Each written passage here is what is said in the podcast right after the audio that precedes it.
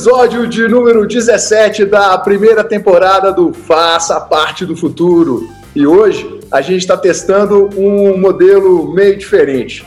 Vamos fazer uma transmissão simultânea para o YouTube e depois para o Spotify. E para testar esse modelo novo, nada melhor do que chamar uma amiga para poder participar. é a primeira que honra! Vez que fazendo isso. Vamos ver como é que vai ficar, né? Vai Bom, dar certo. Estou chamando aqui Marcela Balardim, minha amiga do coração. A gente já conversa muito sobre muita coisa. É, então, para mim foi super especial ter ela aqui nesse primeiro, pra, até para que a gente se sentisse confortável nesse, nesse modelo novo e a gente é, tivesse coragem de compartilhar com todo mundo que já está acompanhando o canal. Chamei a Marcela para falar de um tema é, difícil, mas um tema importante. Nós vamos falar sobre diversidade e inclusão, não é não, Marcelo? Exatamente, Marcela, tão necessário. Tão necessário. A Marcela é uma pessoa muito importante para mim. Tem uma passagem que eu acho que ela nem sabe, que eu nunca comentei com ela. É, essa história de meditação foi um negócio que foi, foi crescendo para mim e hoje, todo dia, eu faço isso. E ela foi um componente muito importante para que a história funcionasse. Acho que eu nunca te contei isso. Não, tô a chocada sabendo assim ao vivo. É, tem revelações ao vivo. A gente viajou para Las Vegas e depois a gente foi para Los Angeles, lembra? Tá lembrado? Lembro. E o lugar que a gente mais gostava de ficar era em Chinatown, você lembra? Total. E lá você me apresentou uma pomadinha, você lembra da pomadinha? Lembro. A Tiger Balm. Você me falou que a Tiger, a Tiger Balm era bom para dor de cabeça, você lembra? Aham, uhum, lembro exatamente. Só que eu descobri que ela é boa também para meditar, pelo menos para mim, né? Cada um acha um jeito de meditar, mas para é, mim. Ela porque ela abre, né? Então eu passo o Tiger, o Tiger Balm, ponho o meu mousse e o trem funciona, que é uma beleza. Ah, eu quero arrepiado. Mas aí, Marcelo, se apresenta aí. Perfeitamente. Antes de mais nada, é uma honra participar desse podcast e participar com você, meu amigo tão querido e um cara extremamente visionário. Que honra poder participar oh. e viver isso tudo com você e ser sua amiga e poder dividir tanto, até na profissão, a gente poder dividir tanto, tantas informações e conhecimentos. Antes de mais nada, eu queria contar para vocês que eu sou humanizadora de produto e eu descobri essa profissão em um dos meus vários cursos que eu tenho feito. A gente vai, vai chegar isso lá na frente das profissões do futuro. São profissões que elas ainda estão em desenvolvimento. Não necessariamente elas existem, mas é uma profissão que está em desenvolvimento. O que, que uma humanizadora de produto faz? Eu trago a história do produto. Quando a gente senta na mesa, por exemplo, e olha para uma margarina ou para uma manteiga, tem uma história por trás daquele produto. Quem é o, a fábrica, o que, que a fábrica acredita, quais são os valores dessa fábrica, quem é o dono. Eu acho que a gente está vivendo um novo, um no, uma nova era em que a gente precisa saber o que a gente consome, a gente precisa entender o que a gente consome.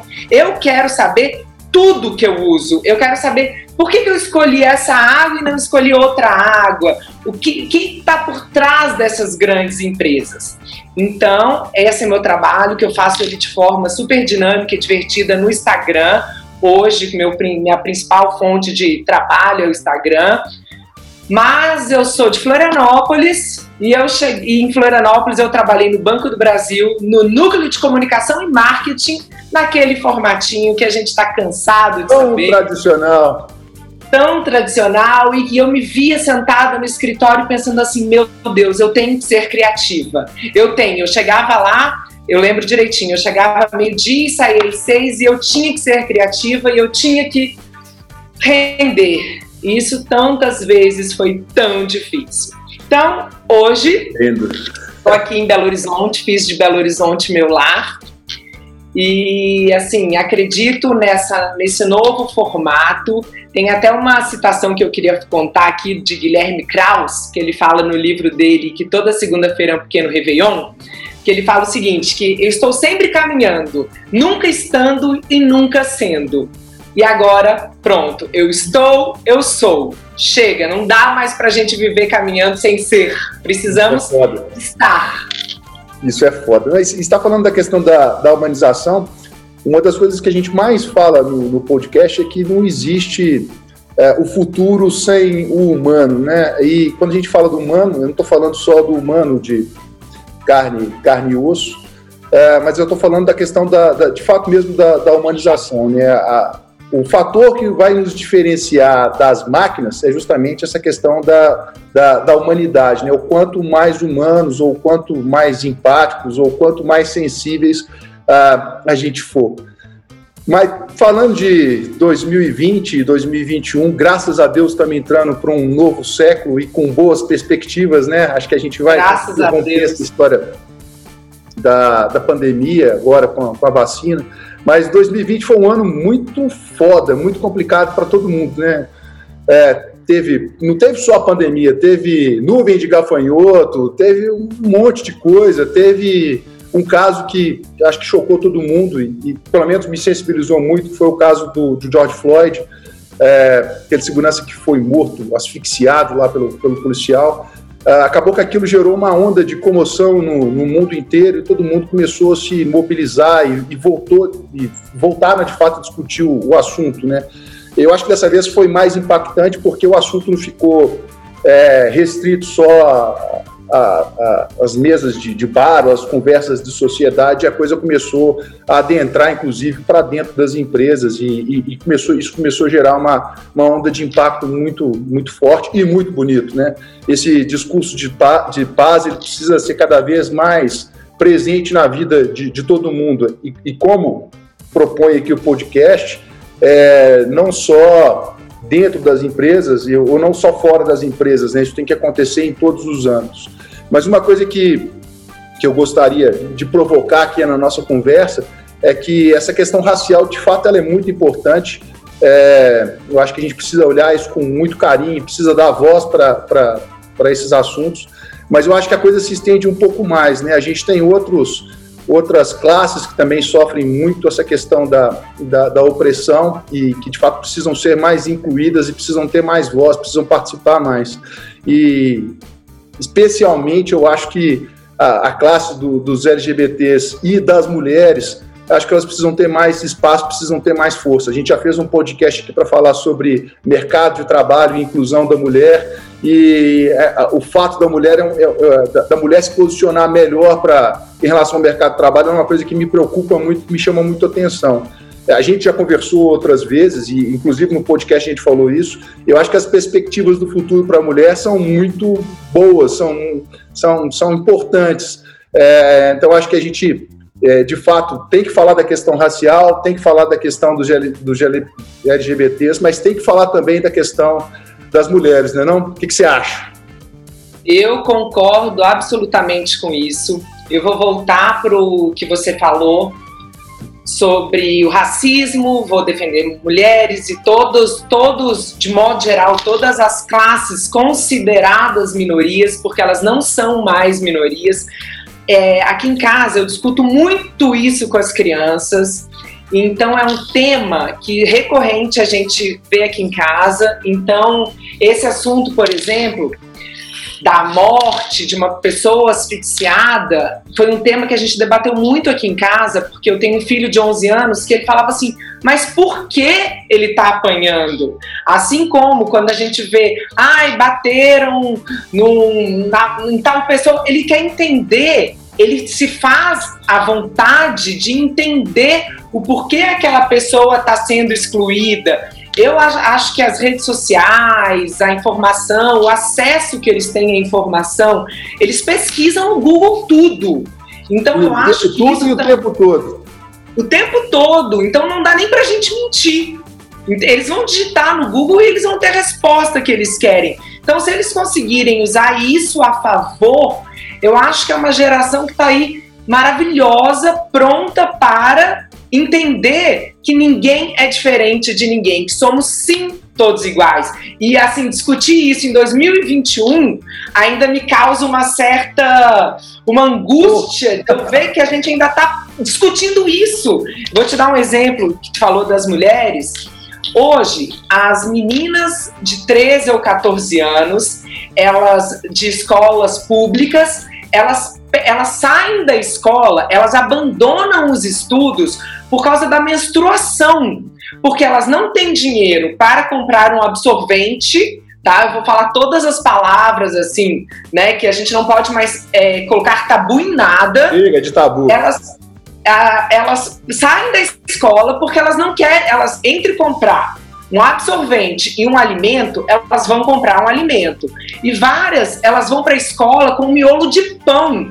Estamos em 2021. Como que um governo, uma sociedade, eu falo a nível Brasil, não, eu falo a nível mundo. Não para para ver que elas abandonam o lar. Ah, desculpa, abandonam a escola. Imagina aonde isso vai lá na frente reverberar. Porque lá na frente elas já ficaram para trás. Elas ficaram para trás com a menstruação, aonde elas precisariam apenas de um absorvente. Porque elas se sentem desconfortáveis, elas se sentem incomodadas, elas não se sentem à vontade de estar ali naquele ambiente e vão sofrer um bullying delas mesmas, começa por elas. Então, assim, isso é um caso das mulheres que me choca muito, muito, muito, muito, que eu acho assim, meu Deus, em um governo onde se dá camisinha, não custa também, talvez, em colocar dentro do sistema absorvente. Isso falando das mulheres. Tem um outro termo que chama, que é um termo antigo, que mas que se usa pouco ainda, que é a interseccionalidade, que ele começou nos Estados Unidos e no Reino Unido na década de entre 1970 e 1980, e ele começou com as mulheres negras defendendo seu papel na sociedade. Só que agora eu vou falar uma palavra de emicida do nosso amado esse, documentário. Esse termo aparece no documentário, não aparece? Aparece, é. aparece. Porque numa hora ele fala assim: não se luta por liberdade pela metade. Cara, nessa hora, essas mulheres que lá atrás, as mulheres negras, porque já não bastava elas serem mulheres, eram mulheres negras. Então, assim, elas viram a vontade de fazer, a necessidade, nem vou dizer como vontade, porque ninguém. A necessidade de dar esse grito, e elas, quando elas começaram a dar esse grito, vieram a, os LGBTs também precisando gritar. Vieram as pessoas que por religião também precisavam gritar. As pessoas que por classes sociais diferentes também precisavam gritar. Pessoas com culturas diferentes, elas eram excluídas. Então, a interseccionalidade, ela coloca todos eles no mesmo pacote e diz: "Vamos junto". Não adianta eu lutar só porque eu sou mulher. Não existe mais, a pessoa não pode ser é, ah, eu sou. É, ah, quando a pessoa fala de, de, racismo, que ela fala, eu até escrevi aqui para não. Ela não adianta ela dizer que ela não é racista. Ela precisa ser antirracista. Ela precisa. Ela tá, então, ah, eu não sou, então não vou. Vamos junto. Eu acho que assim, essa nova era, essa nova geração, eles vão, estão entendendo aos poucos que sozinho a gente não briga, sozinho a gente não tem voz. Vamos junto lutar pelo todo. Eu quero ser apenas a Marcela. Assim como você é o Vinícius, e cada um não tem diferença. Então, assim, eu acho que nesse momento, eu acho que essa interseccionalidade é uma palavra que ela precisa voltar, precisamos defender. Quem não conhece, Google, vê YouTube, tem um TED fenomenal que eu estava assistindo hoje, que é a urgência da interseccionalidade. Depois, Davis, tu coloca aí no, no, no link, porque é uma coisa que precisa ser dita. Pois é, e sabe o que eu acho mais foda dessa história toda? A gente está falando tanto de, de diversidade e inclusão e se você for olhar para futuro, para a empresa e para negócio, é um negócio que é tão necessário para a questão da, da inovação e, e, da criatividade. E eu acho que a, a inovação e a, e a, criatividade não vivem sem a, a inclusão. E talvez o, o, desafio dessa, desse novo século, ou desse novo tempo se abra, justamente incluir essas pessoas para que esse processo, processo de, de inovação ou de criação aconteça as empresas ou as pessoas ou todos nós, a gente perde muito quando a gente não coloca é, pessoas de diferentes culturas para compartilharem suas histórias.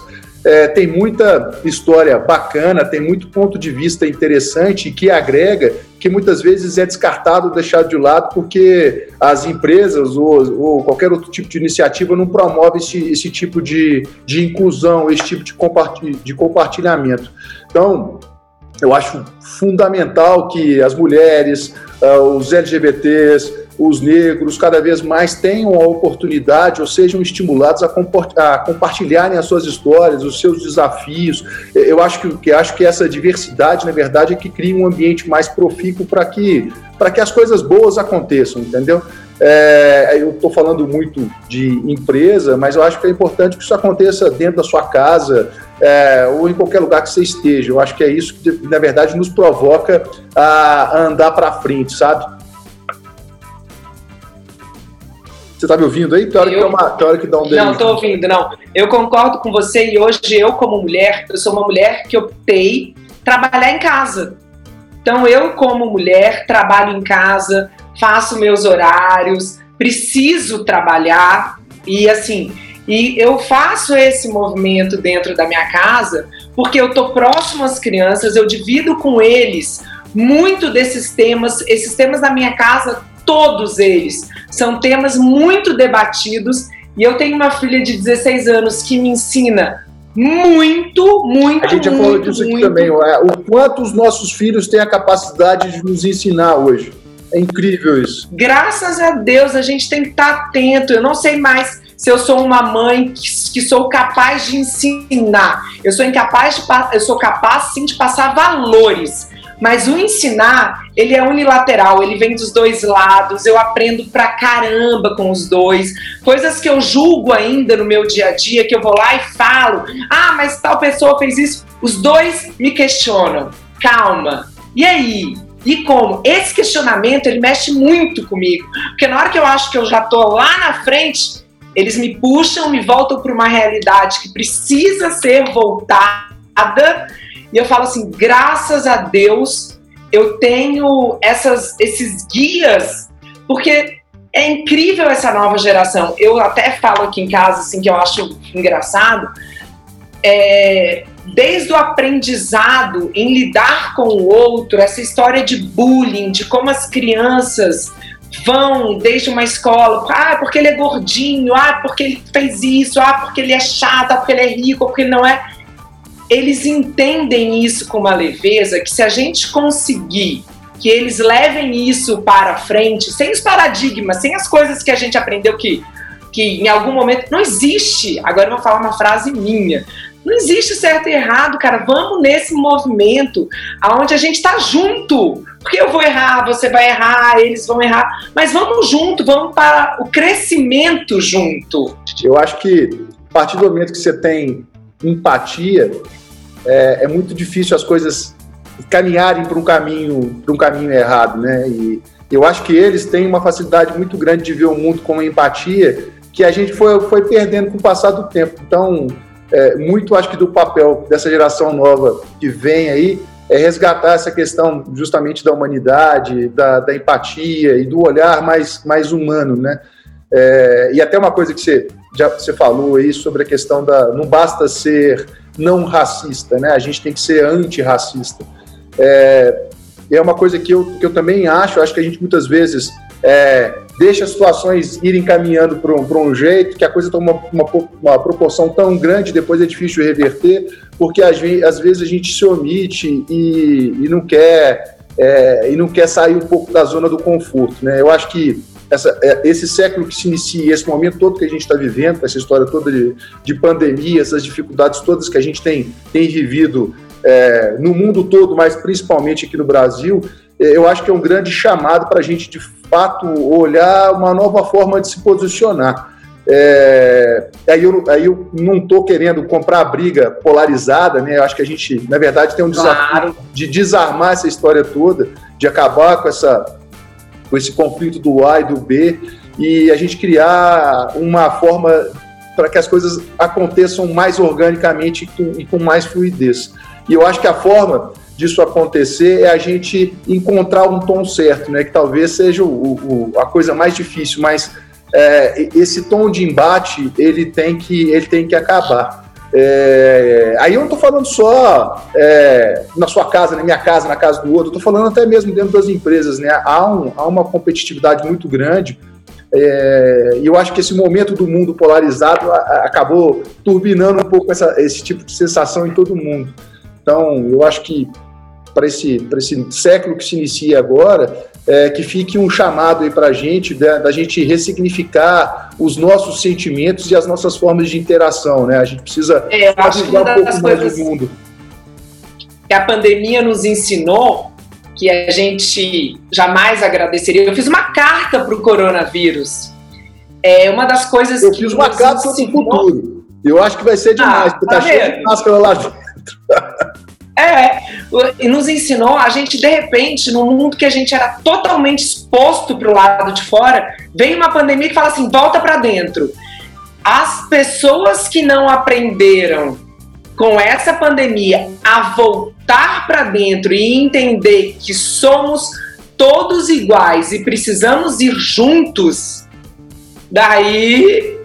Porque, cara, é uma oportunidade única de aprendizado. É. Única! Eu, de novo, acho que o mundo gira em sincronicidade, né? Quando, quando você quer ver isso, né? É, a gente passa por um momento desse de pandemia para justamente olhar para dentro. Eu acho que é, na verdade, para a gente resgatar o que a gente tem de, de, mais forte ou de, ou de melhor e, de novo, o que nos diferencia da máquina, das máquinas. Que a gente uhum. aproveite esse momento de, de ressignificação, porque, para mim, esse momento nada, nada mais é do que isso para a gente de fato começar a se preparar para o que vem pela frente. É, eu falo isso toda hora, já falei, acho que já falei isso com você. Máquina não é inimigo do ser humano, a máquina está aqui é para poder nos dar mais tempo e mais capacidade da gente fazer mais, inclusive de ser mais humano, entendeu? É, esse momento de agora, para quem para quem está para quem tá se conectando, para quem está buscando esse aprimoramento, ele é um momento especial. Eu Concorda acho que comigo? ele veio. Concordo demais, eu acho que ele veio. Que a gente, assim, agora falando assim de, de, de futuro, eu acho que tudo que a gente que a gente conseguiu, assim, a gente teve um ano que foi um ano que parou, a gente tomou susto, ficamos com medo, tivemos todas ansiedade, medo, depressão, tudo foi vivido. Só que a partir de um momento que você para e entende a gente entende que desfrutar a vida se faz necessário, porque vivíamos todos num, ah, num, num, piloto automático maluco lá, que alguém nos disse que tinha que ser assim, e de repente a gente para e consegue ver, e junto com esse ver, a gente vê também as nossas missões ver onde a gente não pode se calar, ao que a gente não pode repetir, coisas que nossos pais, nossos avós faziam que a gente não pode mais fazer. Então, esse tempo foi necessário. Eu acredito que foi um tempo muito necessário para que a gente consiga ver isso tudo e colocar todas as pessoas no mesmo lugar. Isso dentro de uma empresa, isso dentro de uma sociedade, isso dentro de do que se faz necessário. Então eu acho que foi um momento muito difícil, o ano de 2020, mas foi um momento que fala assim: para, pensa e vamos ver como é que a gente vai reinventar isso. É eu me reinventei. a gente olhar o mundo sobre uma outra perspectiva, né? Uma outra ótica. Graças a Deus, que bom! Vamos se reinventar, a gente não pode mais ser o mesmo. Não podemos mais fingir que as coisas não estão acontecendo ao nosso lado. Então, é, para mim, me deu um, um, olhar assim, sabe abelha que tem um monte, ou inseto que tem um monte de olhinho? Eu vejo assim, não dá mais para eu olhar só pro meu, ou pro que eu faço, ou como eu faço. Eu preciso ver o todo, porque senão volto pro homicida. Não adianta lutar só por uma coisa, eu preciso lutar pela liberdade de tudo. Eu tenho filhos que vão ficar nesse, nesse novo, né, nesse novo formato de mundo. Então, eu acho que assim, fazer e viver ao mesmo tempo, porque o nosso tempo é curto. Vamos fazer dele incrível. Vamos fazer dele a diferença, né? Já que você está falando de fazer, fazer o novo e fazer coisa diferente, como é que você está enxergando o, seu trabalho do futuro ou o trabalho do futuro? É uma, é uma pauta que você, você discute muito em casa? Você pensa muito nisso? Como é que, como é que isso funciona para você? como é que isso começou a me acender um start na minha cabeça? Eu tenho, vou volto a repetir para quem não sabe, eu tenho uma filha de 16 anos que ela não fala em nenhum momento em ter carro e casa própria. Quando ela, quando esse assunto começa a ser debatido, eu já vejo que ela me fala assim: não, mãe, mas eu não quero ficar morando em uma casa que isso vai me prender. Antigamente a gente tinha né? casa própria porque trabalharíamos naquela empresa.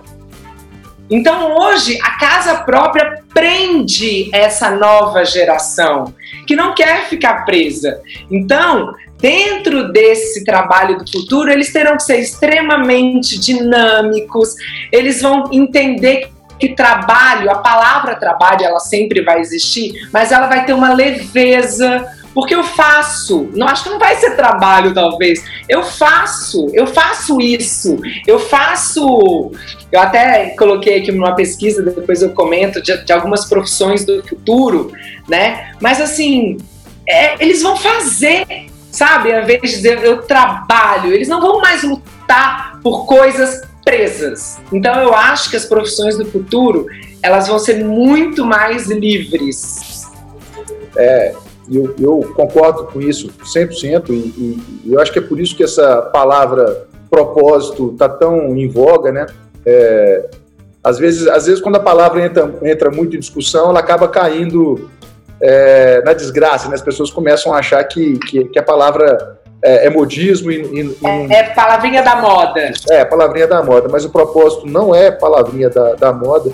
Isso tudo do eu faço, o, o eu não estou preso, tem a ver com o propósito, né? Eu acho que, de novo, essa turma que está chegando, chega com uma visão de propósito muito mais arraigada, né? já faz parte do, do DNA deles é, porque parte do condicionamento que a gente foi exposto durante muito tempo, isso vem passando de gerações para gerações, para eles a coisa já chega mais suavizada. E a tendência é que para os nossos netos ou para os filhos dos nossos filhos, isso ainda seja cada vez mais suavizado.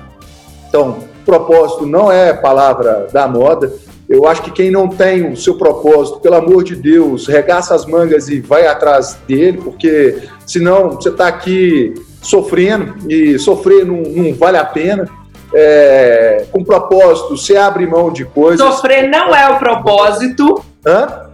Sofrer não é o propósito. Sofrer não é o seu propósito, não é o propósito de ninguém. É, e o propósito tem que ser a chave da, da, da sua virada. Se você está sofrendo, bicho, é porque é, você está desconectado dele, entendeu? Não é não? Eu acho, eu acho que essas profissões do futuro, eu acho que o que a gente precisa aprender ainda somos novos também e já e, e aprendemos com eles, mas assim, essas profissões do futuro, elas são profissões que de modo geral elas buscam todas isso. Eu vou trabalhar dentro do meu propósito. O que eu acredito, eu vou buscar. Eu não vou mais procurar emprego por dinheiro. Claro que eu preciso de dinheiro. Você já deu um puta de um exemplo. Se você pro, pro, procura no, no, mapa de profissões se existe humanizadora de produtos lá. Provavelmente é. tem isso lá? Provavelmente, com certeza não tem. Eu escrevi num cartão de visita humanizadora de produtos. Quero só ver quando eu começar a entregar o que, que as pessoas vão me falar. Cara, isso cada vez mais vai ser a tendência para o futuro. As pessoas é, vão, vão, se descobrir fazendo coisas que até então não faziam. É, e isso é que vai chamar o mercado a buscar essas novas oportunidades, entendeu? É, me incomoda muito quando eu vejo é, alguns estudos ou, ou, algumas reportagens já indicando é, os nomes das profissões do futuro ou repaginando uh, alguma coisa. Eu acho que é, a tendência é que a gente cada vez mais perca o cargo, que é uma coisa que a gente já discute há muito tempo, né? Ah, o Vinícius é engenheiro da computação, a Marcela é jornalista. É o sobrenome, seu emprego é seu sobrenome. É, o, o, o, acho que o emprego vai ser a, a sua, seu, o seu sobrenome, você, mas muito mais personificado na sua capacidade de fazer as coisas. É, você não é capaz de fazer uma única coisa, você, você tem várias habilidades, você consegue conciliar essas habilidades. E é isso que te dá a capacidade, por exemplo, de criar, de criar uma profissão, ou um cargo que não existia, uhum. de produtos, entendeu? Então eu acho que é, escutando você falar, é, pensando na Maria, sua filha que eu conheço tanto, que eu adoro, eu acho que é isso que, é, é, isso que vai acontecer no futuro. esses meninos vão se prender cada vez mais, menos em títulos e vão se prender cada vez mais em propósito, em coisas que façam sentido para ele, para eles e para a vida, né? Eu estava vendo naquela lista de profissões do futuro do Center for the Future Work, sabe? Sei. E em alguns, assim, e lá cita 21 profissões do futuro, tal. Tem uma que me chama muito atenção, que são os walk talkers, que são pessoas que estão ali para ouvir. Elas falam também, mas para ouvir. Olha, gente, olha que coisa mais linda, as pessoas se ou, você precisa ouvir as pessoas. A gente fica nesse fala, fala, fala, ouvir, fala, você precisa fazer o quê? Aceitar, e para você ouvir, você precisa o quê? Aceitar a inclusão e a diversidade, não é não? É maravilhoso. Maravilhoso. Então, assim, às vezes parece uma coisa tão distante esse futuro. Esse futuro pra gente, ele, às vezes ele é tão presente. Eu acho que assim, as coisas vão se misturando mas a gente tá aí, é assim, é hora de arregaça as mangas, muda. Se você tá cansado do que tá fazendo, se tu levanta todo dia e vê, vou usar a tua palavra de propósito, e tu vê que o que tu tá fazendo não é aquilo, não te leva para lugar nenhum, muda, não, não, não é que vai jogar tudo para cima, não, mas entenda o que você veio fazer nessa vida, entenda o porquê você está aqui, entendem como você pode fazer algo. Vamos deixar uma história, entenda a sua missão. Ela pode ser pequenininha, pode ser uma coisa muito pequenininha que eu faça melhor, mas de, se o seu negócio, vamos falar dessa profissão do futuro, de ouvir, Liga para alguém, conversa com essa pessoa, faça disso uma profissão de nome. Eu sou a pessoa que conversa com idosos. Por que não? Por que, que isso não pode ser minha profissão? É, inevitavelmente ela vai se tornar especialista no assunto, né? Você está falando do, do futuro, ah, uma, uma, das coisas que a gente mais fala aqui, para mim, o futuro já começou ontem. não é o é. futuro para daqui, daqui uma semana, um mês, é um o futuro ano. de ontem. É, e a gente tem um, um colega que também é embaixador da, da Singularity, o Conrado, que ele, ele até já aboliu o termo futurismo, ele usa o termo presenteísmo, e eu acho isso uhum. É verdade, o futuro já começou. É, eu acho que cada vez mais é responsabilidade nossa de, de, de, de se incluir né, nesse novo contexto que, que tem surgido aí todo dia, sabe? Marcelo, Vou terminar. Estamos chegando ao fim aqui, porque. Ah, não, quero ficar, quero ficar. Mas nós vamos fazer mais, nós vamos fazer mais, nós vamos fazer mais. Mas tem uma coisa que eu, que eu queria fechar aqui, que a gente sempre faz nas outras versões de, post, do, de podcast enquanto, enquanto era solo, né? É, eu, todo finalzinho, ponho uma música, e geralmente eu escolho músicas que me marcaram por, por, por algum sentido. Ah, mas eu já botei música que é em homenagem à minha filha, já botei música em homenagem à minha esposa. Mas hoje eu queria mudar um pouquinho a dinâmica. Eu queria convidar você para escolher uma música para o povo ouvir aqui no, no podcast. Então, queria que você nos indicasse uma música e, e, se possível, nos dissesse por que, que você escolheu essa música. Perfeitamente. Música na cabeça. Quando tu me convidou para fazer esse podcast, que esse assunto é um assunto que tá assim que mexe muito comigo, eu tava ouvindo o, o a, sé, a série não, o documentário do Emicida. Você sabe que eu fiz então, um podcast só para falar do amarelo aqui, né? Eu, ah, todos assistam, gente, assistam. Esse documentário. Então a minha música é Princípia. E por que essa música? Porque é, a música é enorme, tem um pastor falando, tem, tem uma história inteira de como ela se desenvolve. É um, refrão, é um belíssimo exemplo de inclusão e diversidade. Né, tem as, mas assim, a frase principal, o refrão é tudo, tudo, tudo que nós tem é nós. Então, essa é a minha música. Ouçam e entendam a letra dessa música. Leiam enquanto vocês estiverem ouvindo, lê a letra dessa música. Vocês vão entender o que eu tô falando. Marcela, obrigado, viu? Obrigado. Ó, para quem, para quem tá aqui no, no YouTube, a música, um pedacinho da música não vai tocar. Mas quem estiver acompanhando esse, esse episódio lá no Spotify, a gente vai pôr um pedacinho da música para vocês escutarem no finalzinho. Marcelo, beijão para você. Obrigado. Obrigada. Vamos junto. Volte sempre. Estarei aqui, é só você me chamar que eu apareço. Eu apareço aqui nessa telinha. Então tá, um beijo pra você. E, gente, beijo. Até o próximo episódio.